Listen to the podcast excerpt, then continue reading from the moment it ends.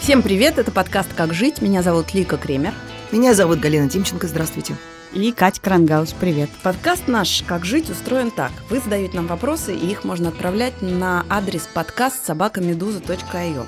Пожалуйста, присылайте не просто вопросы, а короткие истории из жизни. Мы будем их читать вслух, или если вы пришлете их в аудиоварианте, мы будем их слушать все вместе и отвечать, давать вам советы, спорить о жизни – а, мы получили после предыдущих подкастов очень много вопросов. Очень много, это больше 50. Да. А, на самом деле больше. Это 50, это то, что мы записали и отобрали. Но сейчас мы отобрали те, которые нам понравились больше всего. И прежде чем я их начну читать вслух, я хочу напомнить, что у нас есть еще три подкаста. Это «Медуза в курсе», «Текст недели» и «Дело случая». Находите их, подписывайтесь и пишите, что вам нравится, а что нет. Ставьте нам оценки в iTunes, потому что когда вы ставите оценки, это помогает другим найти наш подкаст. Поехали. Первый вопрос.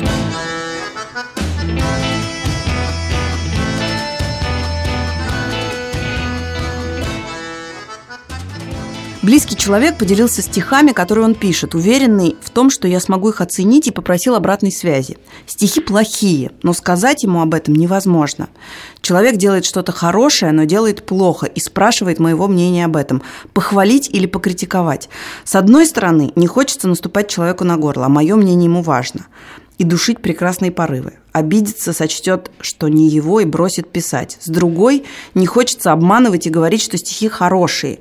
Эта ситуация встречается мне периодически в разных вариациях, но со стихами нагляднее всего. До сих пор не понимаю, как правильно и как другие поступают. Ну, есть э, путь компромисса, а есть путь воина. И я так понимаю, что Лика всегда придерживается пути воина. Значит, сейчас объясню свой, свой путь. У меня есть подруга, с которой мы много лет подряд про это спорим. А спорим мы про то, что важнее в дружбе – говорить правду или поддерживать. Она считает, что поддерживать, а я считаю, что говорить правду. Потому что от кого ты услышишь правду, кроме, ну, как если не от близкого человека. Я привожу всегда ей вот такой, например, пример. Что вот когда я буду старушка, и я буду, не знаю, лохматая, у меня будет пахнуть изо рта. Скажи мне об этом, пожалуйста. Не надо меня поддерживать в этот момент. Скажи, чтобы я сходила Слушай, к врачу. Ну, это странно. Как... Если, а, ну, а если ты не сможешь это исправить? Я, я, например, считаю, что так вообще вопрос не стоит. Врать или обидеть человека? Ну, я смысле... считаю, что есть огромное количество способов сказать а, правду уйти... деликатно. Нет! А. Я не придаю такое значение правде, как ты, Лик. Я считаю, что есть огромное количество способов уйти от прямой оценки. Ты можешь сказать на стихи, это очень трогательно, или живо, или Нарядно. ой, смешно, или там, не знаю, как-то. И э, чего только я сама не наслушалась от э, реакции людей, которым ты что-нибудь посылаешь послушать и посмотреть. Но мне как раз ужасно кажется вредоносной идея вот это, что надо честно если тебя кто-то спросил, честно высказать свое мнение. Потому что это ужасно порочная идея, что от тебя все время ждут не объективности. близкий человек. Вот да, смотри, близкий. у тебя близкий вот человек скажи. приходит к тебе на день рождения, не знаю, не к тебе, вы встречаетесь на вечеринке. Угу. И перед тобой стоит твоя подруга, и ты видишь, что у нее платье, и сквозь платье просвечивают соски. И что? Но она об этом как бы она не понимает. Почему она, она говорит, нормально? Понимает? Ну, в смысле, она не увидела, говорит, на... она при другом освещении смотрела. Как бы ты что, так если вот это, явный пример. Ты считаешь, что соски, торчащие из-под платья, это ненормально. Нет, вот я, я не считаю, что ненормально. Нет, ты, ровно это ты говоришь. А я считаю, что покуда я не являюсь великим словесником и ценителем э, русской поэзии, то, в общем, мое мнение стоит примерно столько же, сколько стихи э, да. этого друга. Поэтому Поэтому, если речь не идет о том, что человек к тебе приходит, и как бы ты должен определить его судьбу. Ты не старик Державин. Ты должен человеку, он тебе дал почитать. Я вот тоже, когда что-нибудь напишу, даю людям почитать. И слава богу, ни один в жизни мне ничего плохого не сказал. А вот это трогательно или живо, или бодро, я довольно много слышала. Ты, если у тебя, в принципе, ты самого э, что-то есть в голове, ты понимаешь, что люди не, не, не говорят тебе, это гениально, брось все, иди займись тем, что ты только что прислал. Да не надо ни в, то, ни в коем случае давать, понимаешь, какой-то рекомендации, типа, куда идти. Можно сказать просто, мне, не, может быть, это хорошие стихи, мне не нравится. Ну, в смысле, мне в этом смысле кажется, что я по отношению к своим близким обязана быть честной. Если я с кем-то и должна быть честной, то с близкими. Я могу все, что ты перечислила, сказать человеку мне не очень близкому. А близкому моя обязанность, в том-то его и близость, что я не буду ему лукавить и ну врать. вот, э, Лик, прости, пожалуйста, да? меня это всегда умиляет. Свои уйдут, э, в смысле, чужие уйдут, свой останется.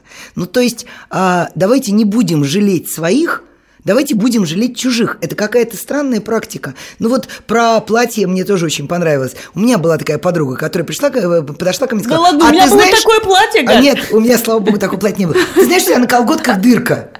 И до этого я себя чувствовала нормально. После этого, ну что мне, снять колготки на улице зима? Ну что, а вот, а я, я в обществе нахожусь. Естественно, я тут же начала про это помнить. Естественно, я зажалась в угол начала прятаться. Ну, как бы ты ставишь человека, то есть я сказала тебе правду, а дальше разбирайся с этим как хочешь. мне это кажется как раз, что вот э, частично права Катя, что можно сказать, ты знаешь, я не очень люблю стихи вообще, можешь сказать ты, и слегка соврать. Или я небольшой специалист. Вот то, как ты пишешь, ну, оно там тепло, там живо, а, и поинтересоваться у человека, а он что собирается жизнь свою этому посвятить? Вот тогда уже, если нет, то как милое хобби писать на дни рождения глупые стишки, но все этим э, в какой-то момент балуются. Но у меня есть точно совершенно рецепт, если вдруг человек хочет этим заниматься всерьез. Вот тогда сказать, прости, пожалуйста, я не лингвист. И даже если бы я была лингвист, я слишком хорошо тебя знаю и слишком тебя люблю, чтобы всерьез разбирать с тобой это – вот есть специалисты, а, есть, не знаю, там литературоведы, есть литературные критики. Ну, давай я договорюсь, ты покажешь, и они тебе скажут. Но человек если ему спрашивает... нужно экспертное мнение. Да а нет, если ему нужно тебе кажется, тебе кажется, что надо, что есть какая-то правда. Да правда надо сказать. в моем субъективном да нет, мнении. ну послушай. Вот и мне что? не нравится. Может быть, это великие Нет, стихи. Мне не нравится. мнение мы культивируем в этом подкасте. В жизни надо быть скромнее. Человек пишет стихи. Это ну, само по себе удивительный факт. Человек ну, взрослый у меня, пишет У меня стихи. получилось Значит, в жизни два пирожка написать. Пирожки да это такие нерифмованные, я знаете, писала стишки? по четыре строчки у меня было в юности. Знаешь, все немножко пишут в юности. Но человек почему-то пишет стихи. Ему это зачем-то нужно. Я вообще довольно много думаю о том, чем фактически отличается жизнь и судьба гения от жизни и судьбы графомана. И вот если пойти по этой дороге, я довольно много времени потратила на размышления о разнице этих жизней. В действительности нет никакой разницы. Великие это стихи или полный фуфел. И в этом смысле человек, который пишет стихи и дает их тебе, он ждет от тебя не литературной оценки, он с тобой более, делится каким-то переживанием. И не надо рассказывать ему, мне кажется, что он не ждет от тебя сказать, ты знаешь, нет, ну просто у тебя нет дара. Нет, это так, так говорить ужасно. Поэтому я совершенно, я ни в коем случае бы так не осмелилась сказать и просто не взяла бы на себя ответственность. Ты я хуже раз... говоришь, мне не нравится. Мне, это мое субъект, да, мне кажется. Ну а ты при, прими усилия. В смысле, и сказать, что у тебя, наверное, есть дар, но мне не нравится. Ну, нет, на самом деле, мне кажется, что в этом смысле у меня такая немножечко серединная позиция, но все-таки а, можно честно сказать, ты знаешь, я твой близкий человек, я не объективен, я не смогу а, тебя оценить. Да это чудовищное лукавство по отношению к близкому. Ой, нет, я очень люблю, когда я пою, вы знаете. О, может да. быть, вы слышали. И знаешь, э, у меня есть люди, с которым я живу, которые очень вот так высказываются, как ты предпочитаешь, и я очень не уважаю этот подход. А есть люди, которые овладели просто вершины э, умения описать мое пение, не обидев меня. Как можно описать полное отсутствие способностей и просто невыносимость звуков, которые я издаю, но так, чтобы мне было приятно. И то, что я пою душой, и то, что э, просто, ну, много есть способов сказать человеку, что он, то, что он делает, это не стоит, Стихи это он странные, да, но хорошо, что короткие.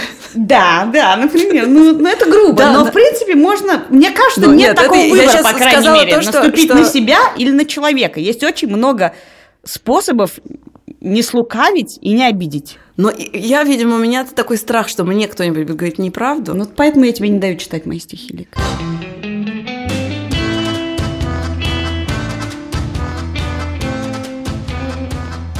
У нас а, есть аудио вопрос, и в дополнение к этому есть вопрос, который прислал нам читатель в почту. Моим родителям без малого полтинник. Э, соответственно, они родились и выросли в Советском Союзе, но при этом они довольно адекватные люди, в чем-то даже современные, кроме одного – это отношение к коррупции. То есть они считают, что давать взятки это нормально. Я, конечно же, считаю, что это отвратительно и ужасно. И мы по этому поводу даже несколько раз очень серьезно ругались. В частности, я сейчас пытаюсь сдать на права, и я твердо намерен не платить взятки, хотя у меня уже несколько раз не получилось сдать. Вот. А отец настаивает на том, чтобы он мне скинул денег, и я дал, собственно, взятку для получения прав. Ситуацию усугубляет то, что мой отец работает в администрации города, в котором он живет, вот, и это меня, в общем, доводит в ступор. То есть он, конечно, сам, насколько я понимаю, взятки не берет, он только дает полиции там, в случае нарушение правил ПДД со своей стороны или чего-нибудь еще. Как не разругаться с родными, при том, что я, в общем-то, их люблю и уважаю, вот кроме этого э, одного положения. И следующий вопрос тоже э, немножко про родителей. Я часто спорю с отцом на разные темы. У него довольно консервативные взгляды, он верит во вред ГМО, возможность еврейского заговора и конспирологические теории вокруг полета на Луну 11 сентября. В любых политических конфликтах, по его мнению, Россия априори права. Помимо политики, он может начать доказывать мне, что мужик должен есть мясо, а еще водить машину, а я редко мясо ем, а прав у меня нет. Когда я пытаюсь высказать свою точку зрения, отец в ответ только обижается, что сын с ним не согласен согласен. Как поступать в данной ситуации? Отца переубедить не получится, молчать я тоже не могу, и не хочется, чтобы он держал на меня обиду. Ну, эти два вопроса объединяют не только права водительские, которых нет у наших взрослых героев, но мне кажется, на самом деле это очень похожий вопрос на предыдущий, а именно он про этот культ честности в отношениях и необходимости э, кого-то в чем-то убедить. Что вот папа верит, что есть еврейский заговор, ты нет, и вот что тебе делать по этому поводу. И мне кажется, это удивительная вещь. В какой-то момент все из нас вдруг понимают, что родители ошибаются. Может быть, они в чем-то заблуждаются, может, они что-то неправы, но это просто какие-то живые люди со своими особенностями, в которые в том числе входят какие-то странные взгляды на жизнь. И что когда-то, когда они, например, тебя воспитывали и наносили тебе твои детские травмы, они вообще-то, может быть, были заняты не этим процессом, а собой. Ну, что-то они там страдали, э, не знаю, разводились, наоборот, влюблялись, э, пытались что-то добиться. И вот в какой-то момент ты вдруг понимаешь, что они неправы. И я помню, я тоже впадала в дикую ажитацию. Уа! Смотрите-ка, как будто ты за руку мошенника поймал. Ну, как будто ты не звергаешь свой какой-то идол. И ты пытаешься, и ты думаешь, хоба, сейчас я вас загоню, ты в угол, оп, оп, оп, оп, в диком восторге, и как бы ничего не происходит. А им совершенно нету, нет такой задачи, чтобы у тебя с родителями все совпадало. Возможно, они не правы, может быть, они вообще-то ограниченные люди. И, в принципе, наши родители, на них жизнь пришлось такое изменение мира, что они ну, если они, в принципе, нормально разговаривают, еще адекватно реагируют, они очень неплохо адаптировались вообще, ну, вполне как-то построили жизни. И идея, что у всех должны быть взгляды, как у тебя сейчас, тогда как на самом деле это тоже не твоя заслуга-то. Что человек считает, что взятки давать нехорошо, это вообще-то веяние ну, было маргинально. Ну нет, ну нет, не Кать, такой... прости, пожалуйста. А, вот про, про взятки ты уже, это называется, немножечко загналась. А, смотри, мы, конечно, любим родителей не за, не за то, что они придерживаются таких или не таких взглядов. Мы их любим просто потому, что они есть, да? Ну, то есть, когда-то я э, объясняла какому-то молодому человеку, который собирался уходить из семьи, что ребенок это единственный человек, который любит тебя просто за то, что ты есть. Ты можешь быть старым, страшным, бедным, каким угодно, хоть алкоголиком. Ребенок тебя просто любит любит, точка. Если повезло. Ну, дети всегда любят родителей. Ну, правда. Вот. И э, как бы в этом смысле, да, конечно, просто наши э, читатели, которые задали этот вопрос, они вдруг осознали, что они взрослые, потому что взрослым ты становишься ровно в тот момент, когда ты понимаешь, что твои родители несовершенны, они не полубоги, они ошибаются, они э, придерживаются странных взглядов. Другое дело, что я, например, тоже разделяю точку зрения, что вот про еврейский заговор 11 сентября, вот э, люди, которые любят конспирологические теории, никогда в своей жизни не пытались ничего организовать, хотя бы из троих людей, потому что это просто нереально реально. То есть один ну, раз так, ты попробуешь так и про шпионские камни на Лубянке да. говорили. Но, мы, но вот. интерес... мне кажется, что тут тоже про то, как держать свое мнение при себе. Про то, что если... Да, но ты понимаешь, что в некоторых ситуациях держать свое мнение при себе невозможно. Например, ну, в смысле, возможно, но Да это нет, требует ну, ну. особых усилий. Потому что вот у меня моя бабушка, а, которой уже нету, но она э, не так давно выходила, при том, что бабушка либеральная была, и бабушка с очень широкими взглядами. И вообще она для меня была очень важным э, в жизни человеком. Но она могла просто из желания со мной пообщаться, выйти и с лукавой улыбкой сказать... Ну и чем наш Путин вам не нравится? И как бы... И что, всё. и ты в этот момент всерьез спускалась с ней Нет, конечно, но, дебаты? но- но в смысле, нет, я, я конечно, в, этой, в такой уже ситуации не, не, не, не пускалась, но я знаю целый ряд людей, и, когда между родственниками случается вот этот конфликт, этот диалог, просто потому что родственники хотят поговорить и хотят обтесать об близких вот эту свою другую точку зрения, переубедить, и они сами как бы в этот разговор их втягивают. Ну, понимаешь, у меня э, Так, а есть пример. Я была в гостях у, в Таллине у своей а, подруги, и ее мама, когда мы вот, э, я утром к ним пришла, при- приехала уже в Таллин, поселилась в гостиницу, пришла в гости на утренний кофе, у них там такая традиция. И она мне сразу сказала, Галя, ты же знаешь, что я Крым наш? Я дочь морского офицера. Ты же знаешь это? Я говорю, да, знаю. Давайте с вами про эти два дня, э, эти два дня, которые вместе будем проводить, про это вообще не говорить. Я вас так люблю, я так рада, что я оказалась у вас в Таллине. Вот давайте про это вообще не говорить.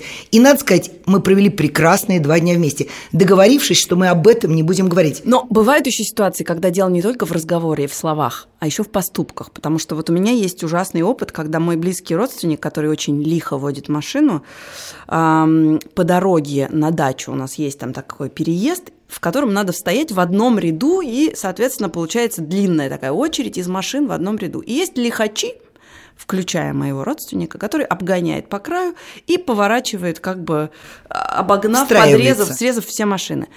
Я просто физически не могу этого выдержать. Я, я спорила, я убеждала, что так нехорошо. Но потом я просто перестала ездить с ним в машине. Я стала ездить в ситуации, когда Ну, мы ты совпадали какая ты на электричке. ты, Я не Явно в пятницу вечером ты не ездила э, из Москвы на дачу. Что это за какие-то в вакууме ты э, живешь? Надо говорить правду и не обгонять справа машины.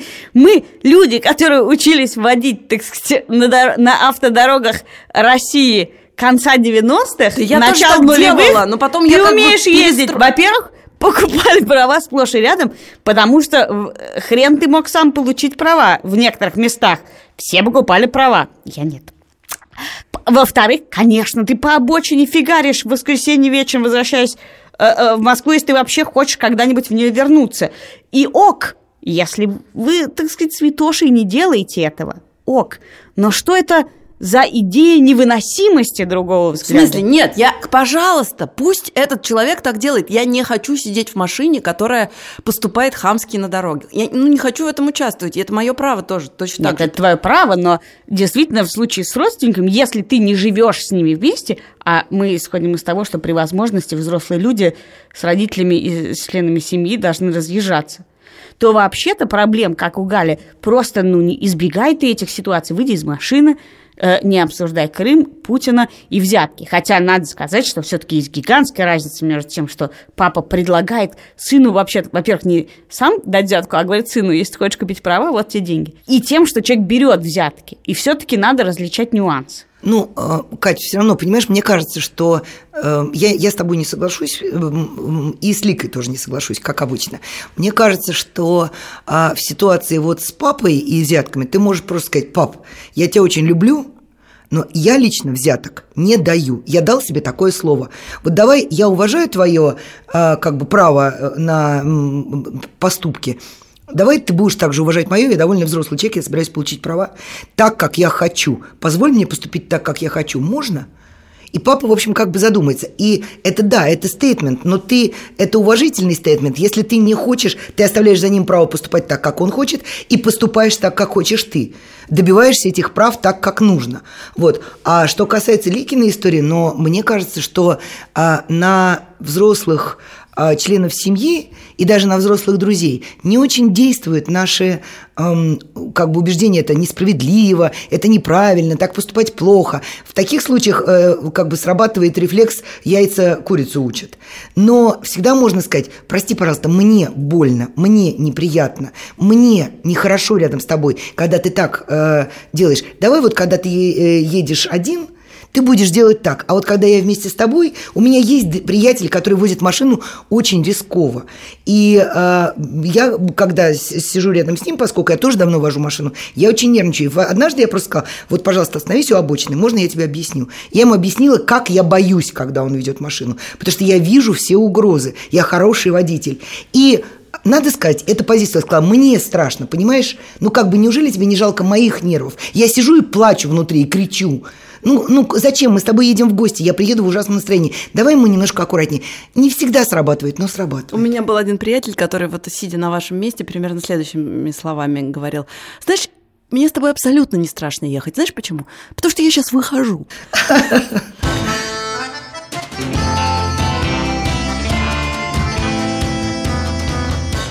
Вопрос. Здравствуйте, мне уже 23 года, но я никак не могу принять себя такой, какая я есть. У меня практически идеальная фигура, но довольно некрасивое лицо с крупными чертами. Кажется, я ужасно комплексую, и это мне мешает жизни.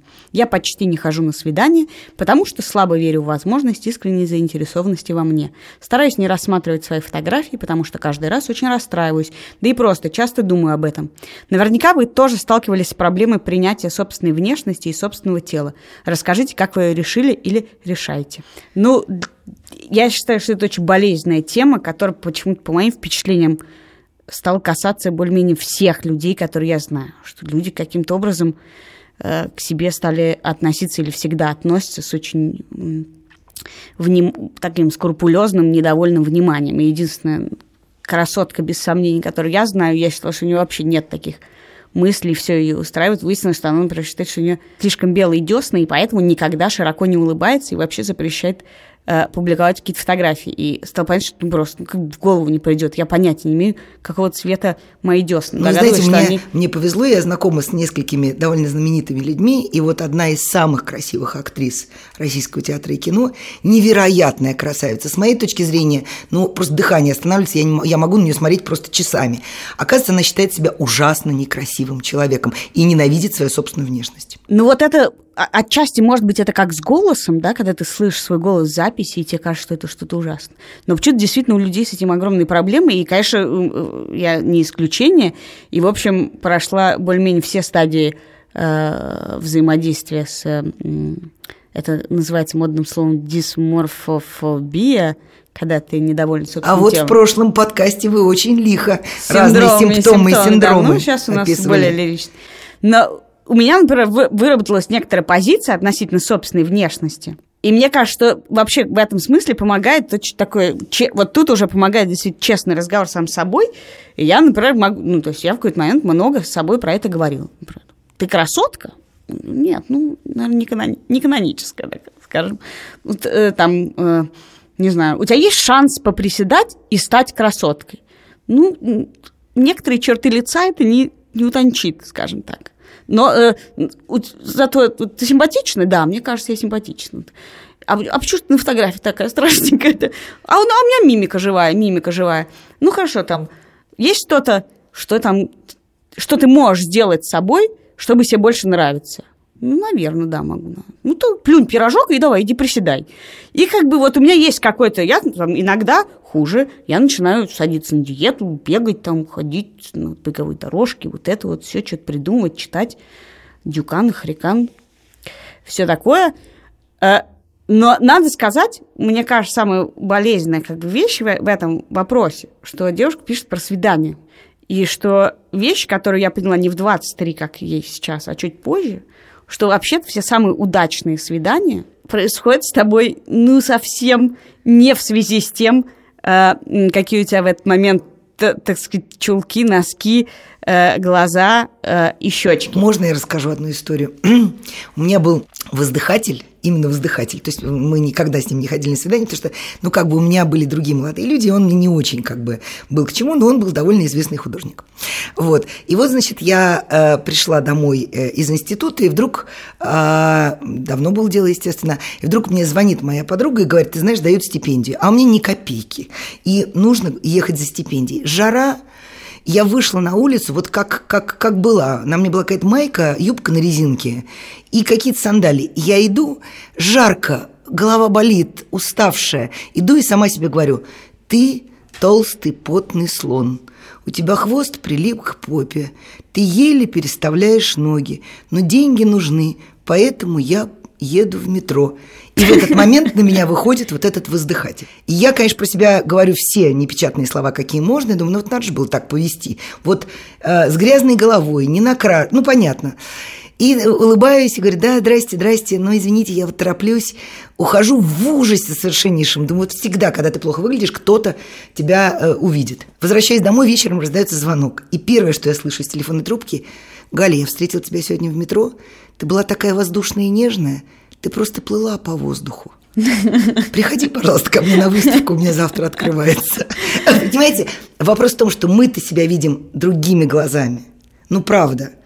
Но... Ну, кстати, у меня бывают дни, когда я вижу себя гораздо симпатичнее, чем люди видят меня. А, Слушайте, у меня, э, я просто не могу во время этого вопроса не, не вспомнить историю про то, как когда мне было 13 или 14 лет, это самый какой-то мерзкий возраст, когда ты начинаешь вдруг видеть все свои недостатки одновременно, подолгу смотреться в зеркало, и вот все это. И ровно в этот момент одна э, родственница мне сказала, а, я еще в этот момент решила, что я буду актрисой все-таки. И она мне сказала, что, о, ну нет, ну если ты не сделаешь пластическую операцию на нос, то вряд ли тебя можно будет где-нибудь показывать. И что-то я так, как бы, у меня это вот так, такая уверенность, с которой это было сказано, у меня это вызвало такой как бы протест наоборот. То есть я, конечно, с этого момента много лет подряд думала, а не сделать ли мне что-нибудь со своим носом. Ты сделала? Нет. Это вот я так... У тебя ничего, носясь.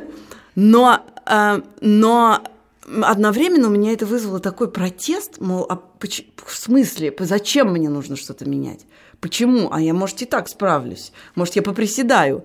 Я, в общем, и так ничего. Нет, тут, конечно, еще у меня, наоборот, были какие-то истории, когда совершенно левые люди говорили какую-то левую реплику про, про что-то во мне, и я их очень запоминал.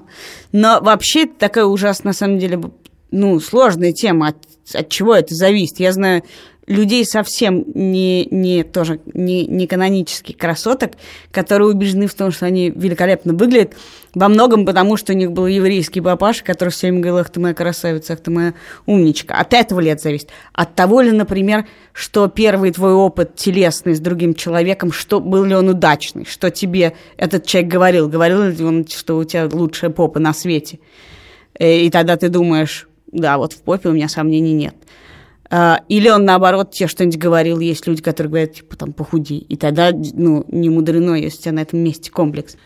Ну, вы все-таки обе говорите, и я тоже, в общем, про людей с более или менее обычной внешностью. Ну, ну как бы, да, мы, мы, мы говоря про себя, мы, а бывают действительно очень странные, неконвенциональные черты лица. Слушай, которые... ну на Джулию Робертс посмотри, она с одной стороны красотка, ну, а с нет, другой год. Нет, ну, нет, хорошо, бывает... давайте я вам приведу пример. Вот я специально его выписала себе, этот пример. Я, конечно, хотела говорить про Барбару Стрейзенд и ее нос. Я, конечно, хотела говорить про Бет Мидлер и, в общем, ее очень крупные черты лица, но я вспомнила самый-самый вот свежий пример. Элизабет Мосс, женщина, которая, актриса, которая играла в э, сериале э, «Рассказ служанки». А. И, соответственно, в... Мэдмен она играла. Мэдмен, да. У нее вот именно, у нее резкие, крупные, тяжелые черты лица. Вроде бы как. Но это такое интересное лицо. Тебе так интересно смотреть, что с ним происходит. У нее такая невероятная мимика. Ну, а, а я не знаю, если брать американка, Опра Уинфри, она что, красавица? Ну, а Дэнни Девита, в конце концов? Вот. Ну, Но это, это так интересно следить за этими лицами. Это так круто, что у тебя необычное лицо. Ну, потому что у меня, например, была э, приятельница, она была невероятной красоты женщина. Она прожила довольно одинокую жизнь, потому что как только она открывала рот, В этот момент интерес пропадал целиком, полностью. То есть она могла сказать только «здравствуйте». Все. После этого, ну, все заканчивалось. Но когда человек интересный, когда это интересное, пусть оно даже, как ты говоришь, неконвенциональное лицо, это дико интересно. И правда, это не имеет никакого значения для свиданий. В этом смысле действительно надо просто честно сесть сказать, вот эта девушка говорит, у меня фигура хороша, идеальная фигура. Ну, лицо мне вышло, э, э, может, она танцует хорошо. В смысле, надо знать свои сильные стороны. Ничего плохого в том, что ты говоришь себе, да, я не, э, у меня не идеальные черты лица. Я, люди не заглядываются на меня, не оборачиваются, когда я иду по улице. Ок, это не, не то, чтобы самая главная ценность в жизни. Когда люди ходят на свидание, то если ты, ну, у тебя нет каких-то прям патологических черт, которые действительно тогда можно идти к э, пластическому хирургу. Можно я расскажу историю про своего приятеля? А, мы с ним вместе учились в институте, он был невероятный красавец. И потом он уже стал работать а, в больнице и женился. И очень многие барышни, наши однокурсницы, удивились, потому что он женился на довольно невзрачной женщине, а у моих сокурсниц у всех были на него виды. И вот в какой-то момент мы с ним сидели, пили чай, вот, а мы с ним были в очень добрых приятельских отношениях. И я его спросила про это. Ну, как бы так честно. Он сказал, Галя, они все такие дуры. Понимаешь, в чем дело? Ну, да, есть красивые, засмотренные женщины. Но мне, например, очень важно быть обладателем тайного сокровища. Потому что все смотрят и думают, а что он в ней нашел? И только ты знаешь насколько она волшебная. И я хочу быть тайным обладателем этого сокровища. По-моему, это вполне себе как бы... Эм... Они женаты еще? Да, женаты. У них сын.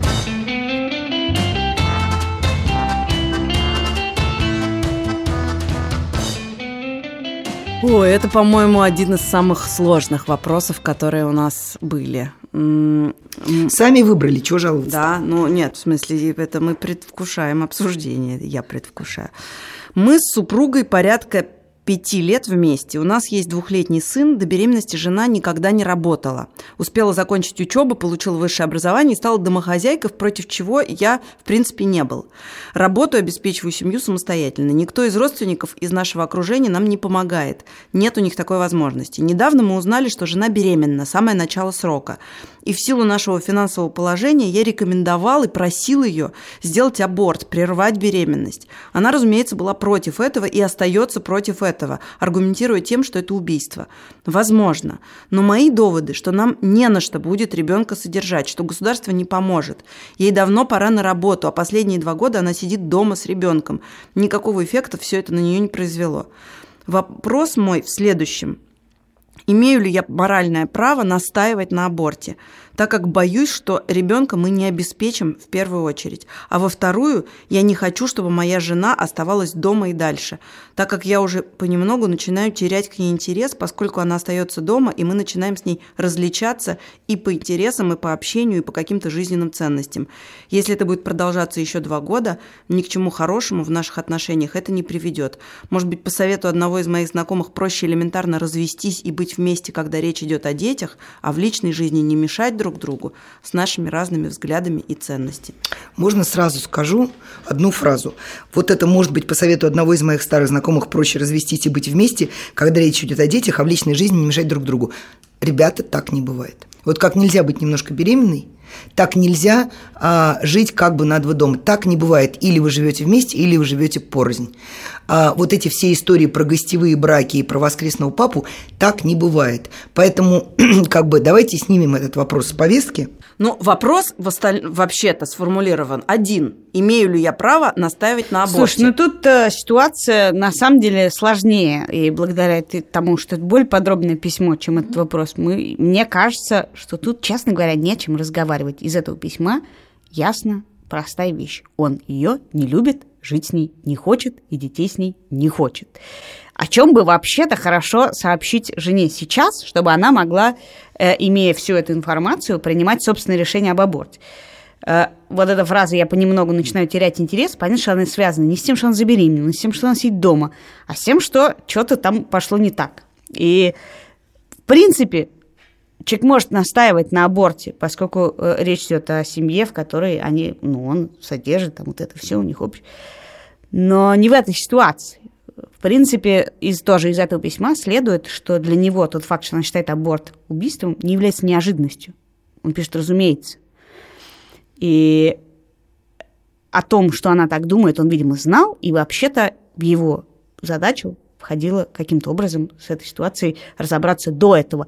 Либо он предохраняется, либо они договариваются о том, что они предохраняются, и она предохраняется. Но как-то это решается Ну, все это мы, сейчас. э, Ну, сейчас ситуация хотим так- за то, что он Нет, не поругать, раньше. а, А я хот- сказать, что э, несмотря на то, что у него есть право голоса, то вообще-то тот факт, что он довел до ситуации, в которой он прекрасно знает, как она относится к аборту, это его ответственность тоже. Это не то, что она уперлась, и имеет ли он право Да, настаивать. и в этом смысле он имеет право высказать свое мнение, и он имеет право уйти из семьи и сказать, что он, ну, и, соответственно, как-то помогать семье. Если он ее не любит и хочет, то он имеет право уйти. А она, если она хочет рожать, имеет право рожать и как бы и, и не делать аборт, и говорить ему нет.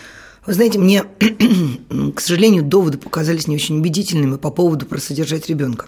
Будем говорить откровенно, люди рожают детей всегда, даже во время войны. Бог дал ребеночка, Бог дал на ребеночка, как ну да, известно. да, вот. Государство никогда в этой ещё- поговорке не участвовало. Чей бы теленочек не вскочил, а ребеночек наш будет. Теленочек.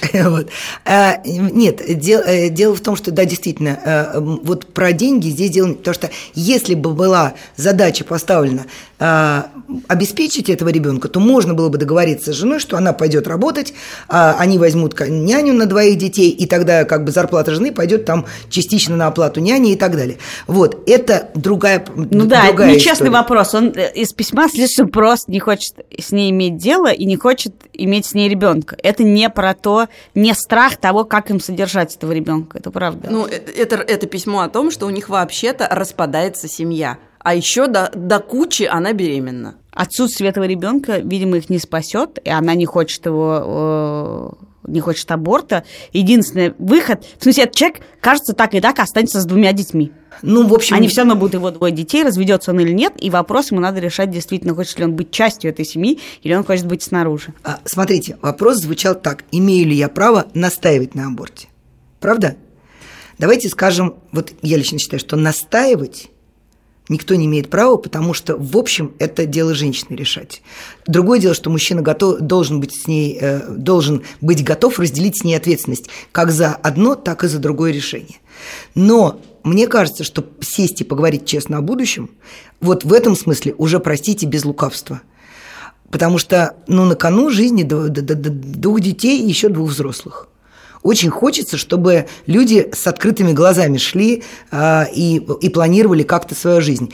То есть, а, если нам можно сказать о том, что то, что она сидит дома два года, ну как-то его напрягает, то, наверное, и ей можно об этом сказать. А если ей об этом нельзя сказать, то и говорить не о чем. Да право, конечно, имеет, просто хорошо бы отдавать себе отчет, что именно происходит и что именно его в этом вопросе смущает. И это не только финансовый, скажем так. Я вообще люблю фантазировать и предполагать то, чего нет в письме, но вот я думаю, что, может быть, у человека просто наступил какой-то кризис, не знаю, среднего возраста или не среднего, неважно, кризис. Вот он работает, работает, приходит домой, там жена с ребенком, и что-то еще, и потом опять на работу. И вроде на работе попроще. И значит, наверное, жене тоже надо на работу, потому что там вроде попроще. Чего она дома сидит? Дом-то тяжело, там где... И, вот, и, и он как бы в этой рутине закопался, и он, может, собой недоволен, и жизнью своей недоволен, и все эти претензии к себе обращает в претензии к жене. Я, например, могу предположить, что это и такой вариант. И Ну, как бы это все равно история про то, Кстати, что... аборт его все равно не спасет. Нет, аборт точно ситуации. не спасет. Нет, у меня есть ситуации. одна, Разговор одна спасет, слабо утешительная мысль, но я, например, по своему опыту точно знаю, что ребенок никогда не бывает вовремя. Вот я хотела ребенка, я, как бы мне снились сны о том, что у меня будет дочь, да, но в тот момент, когда я поняла, что я жду ребенка, я помню эту ночь, я лежала а, на диване э, и думала, все, все, все, жизнь кончена, жизнь кончена. Но через на следующее утро все было совершенно по-другому. Я начала готовиться к новой жизни. Но есть ощущение, что да, ребенок всегда не вовремя. Я, как третий ребенок в семье, очень поддерживаю. Галь, спросите меня, Лик, какой из твоих троих детей запланирован? Какой из твоих троих детей запланирован? Лера? Третий. Никакой. А? Ну вот, ну то есть поэтому, но правда, может быть дело в том, что э, действительно человек много работает и у него не хватает времени на радость общения с ребенком. Есть такие люди, которые умеют общаться с детьми, когда они уже немножко подрастут. Ну, я не знаю, мне кажется, что просто нужно поговорить, нужно вспомнить, что вы вообще когда-то любили друг друга, или даже сейчас, может быть, любите, просто забыли об этом и просто какое-то будущее нарисовать. Вот вы, конечно, всегда очень примирительно пытаетесь завершить, а мне кажется, иди и скажи жене, я к тебе постепенно теряю интерес, и посмотри, что она тебе скажет в ответ.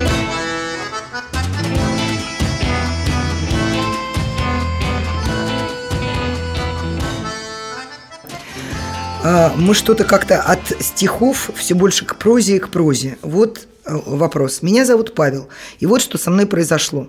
В 2014 году я занял своему на тот момент лучшему другу деньги на свадьбу. К слову, сумма займа составила практически треть от стоимости торжества. Условия возврата долга были не закреплены юридически, а сроки весьма размазаны словами «как будут, отдадите». Хотя друг зарекся отдавать частями уже после свадьбы и рассчитаться полностью по истечении года-полутора. Понимая, что с деньгами у него тяжело, я тут же простил в качестве свадебного подарка 50% долга. После свадьбы долг, конечно же, отдавать они не поспешили, по понятным причинам денег нет. Через год в новой ячейке общества появился замечательный сын, я стал его крестным отцом. Из-за рождения ребенка я не стал настаивать на возврате долга. В общем, итог следующий. Когда мне потребовались деньги, я начал спрашивать, когда мне их вернут, но слышал в ответ раскаяние о том, что им жаль, что деньги не отдаются, и что это вот-вот должно произойти через месяц, через два, весной, осенью. И я оказался в ситуации, когда мне нужны деньги, так как у меня родился сын. Я пригласил его и жену к себе домой, я, имею, я думаю, что человек говорит о друге. Я пригласил друга и его жену к себе домой, чтобы выяснить, э, когда вернут деньги. У друга снесло башню. Он разнервничался, забирался домой, по пути посылая меня куда подальше. То, что друг оказался не друг, это я, конечно, уже понял. Но вопрос, как же мне поступить в этой ситуации? Послушаю ваше мнение с удовольствием. Ой, у меня есть пара таких должников. И, э, в общем, единственный вывод, который я за свою жизнь сделала, если ты даешь деньги в долг и даешь большую сумму, не рассчитывай, что тебе их вернут. Ну нет, это странно. Ну как бы если, ну, ну у меня, в смысле, у меня тоже был такой опыт, я давал деньги, и не могла их потом вытащить и все вот это вот. Мне кажется, тут всегда проблема бывает в э, неясности договоренности. В смысле, потом ты научаешься. Нету никакого долга, который отдашь, когда будут такого долга не существует, потому что это действительно в какой-то момент становится, вот если ты даешь деньги, отдашь, когда будут, то тогда не жди. Это означает никогда. Но вообще взрослые люди, ну как, ну я у тебя возьму сейчас 200 евро и скажу, дай мне 200 евро до зарплаты, или дай мне 200 евро до, там, до 25-го. Или дай мне 200 евро, что верну сейчас, то потом.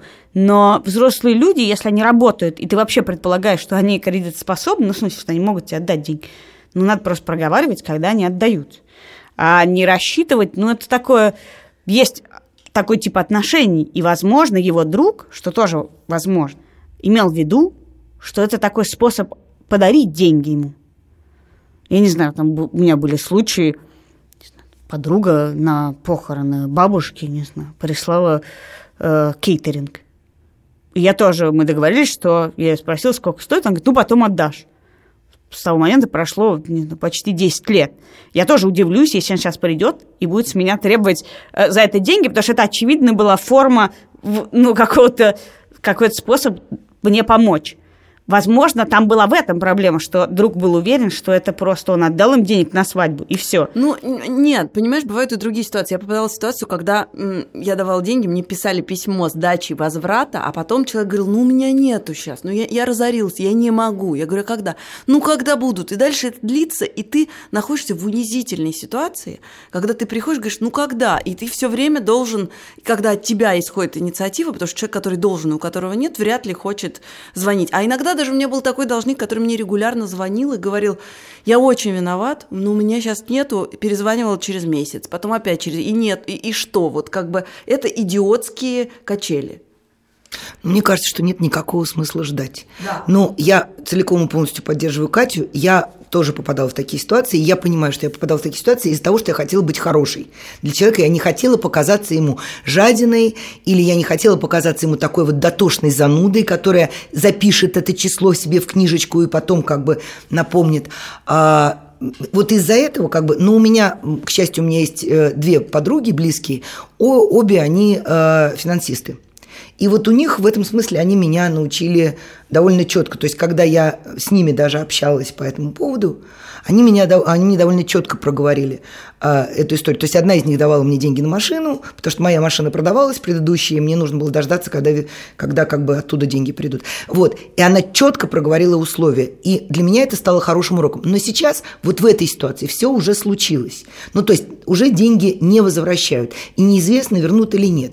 В этом смысле у меня всегда вот я лично как бы э, рассуждаю так. У меня когда больше проблем – вот когда у меня совсем э, как бы нет денег, и это единственный вот как бы мой ресурс, или э, у меня меньше проблем, когда я махну рукой и скажу, ты знаешь, там, Вовк, я все равно хочу оставаться с тобой другом, да бог с ними, с этими ну, тут, деньгами. видимо, ситуация, вот. в которой но, и деньги но, просраны, но, и дружба опять же, просрана. точно, ты проговариваешь, но, прости, пожалуйста, Вовк, больше ни копейки.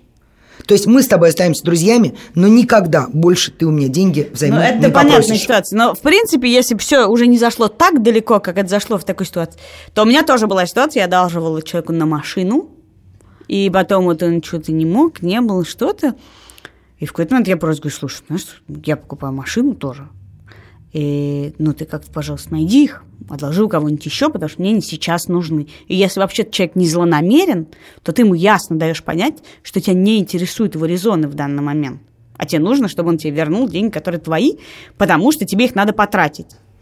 Ну, вот, например, у читателя э, у него родился ребенок, так же, как и у друга, которому он одолжил. И в этом смысле, ну, можно попытаться еще раз ему сказать, знаешь, дорогой друг, вот как бы вы не могли мне отдать деньги, потому что у вас родился ребенок. Теперь у меня родился ребенок. И я в такой же позиции. Ну, и правда, сказал, мне все да. равно. Да, но просто тут же тут похожая ситуация, как и у всех у нас бывает, когда ты от нежелания выглядеть плохо – все это начинается такое болото, в котором все из-за того, что ты мог бы жестко просто сказать, дай вот сейчас, отдай мне деньги через месяц. А он вместо этого в гости приглашает, церемонии вот развода. Да, да, да, пригласил да, да. его в гости, это был, видимо, тайный обряд, что вот он сейчас придет, я его накормлю, он выпьет. Ну это же и друзья. тут я ему задам вопрос. Они друзья, все это ну, от нежелания come on, обидеть. Ну как бы разделите тогда свою дружбу и свои финансовые отношения. У вас с финансовыми отношениями все Там плохо. уже все разделилось, нет ни того, ни другого явно. Да, ну если нужно сохранить либо то, либо другое, то как бы тут нужен э, человек должен ответить себе, мне важнее сохранить друга, а, как бы сейчас он не был на него обижен, да,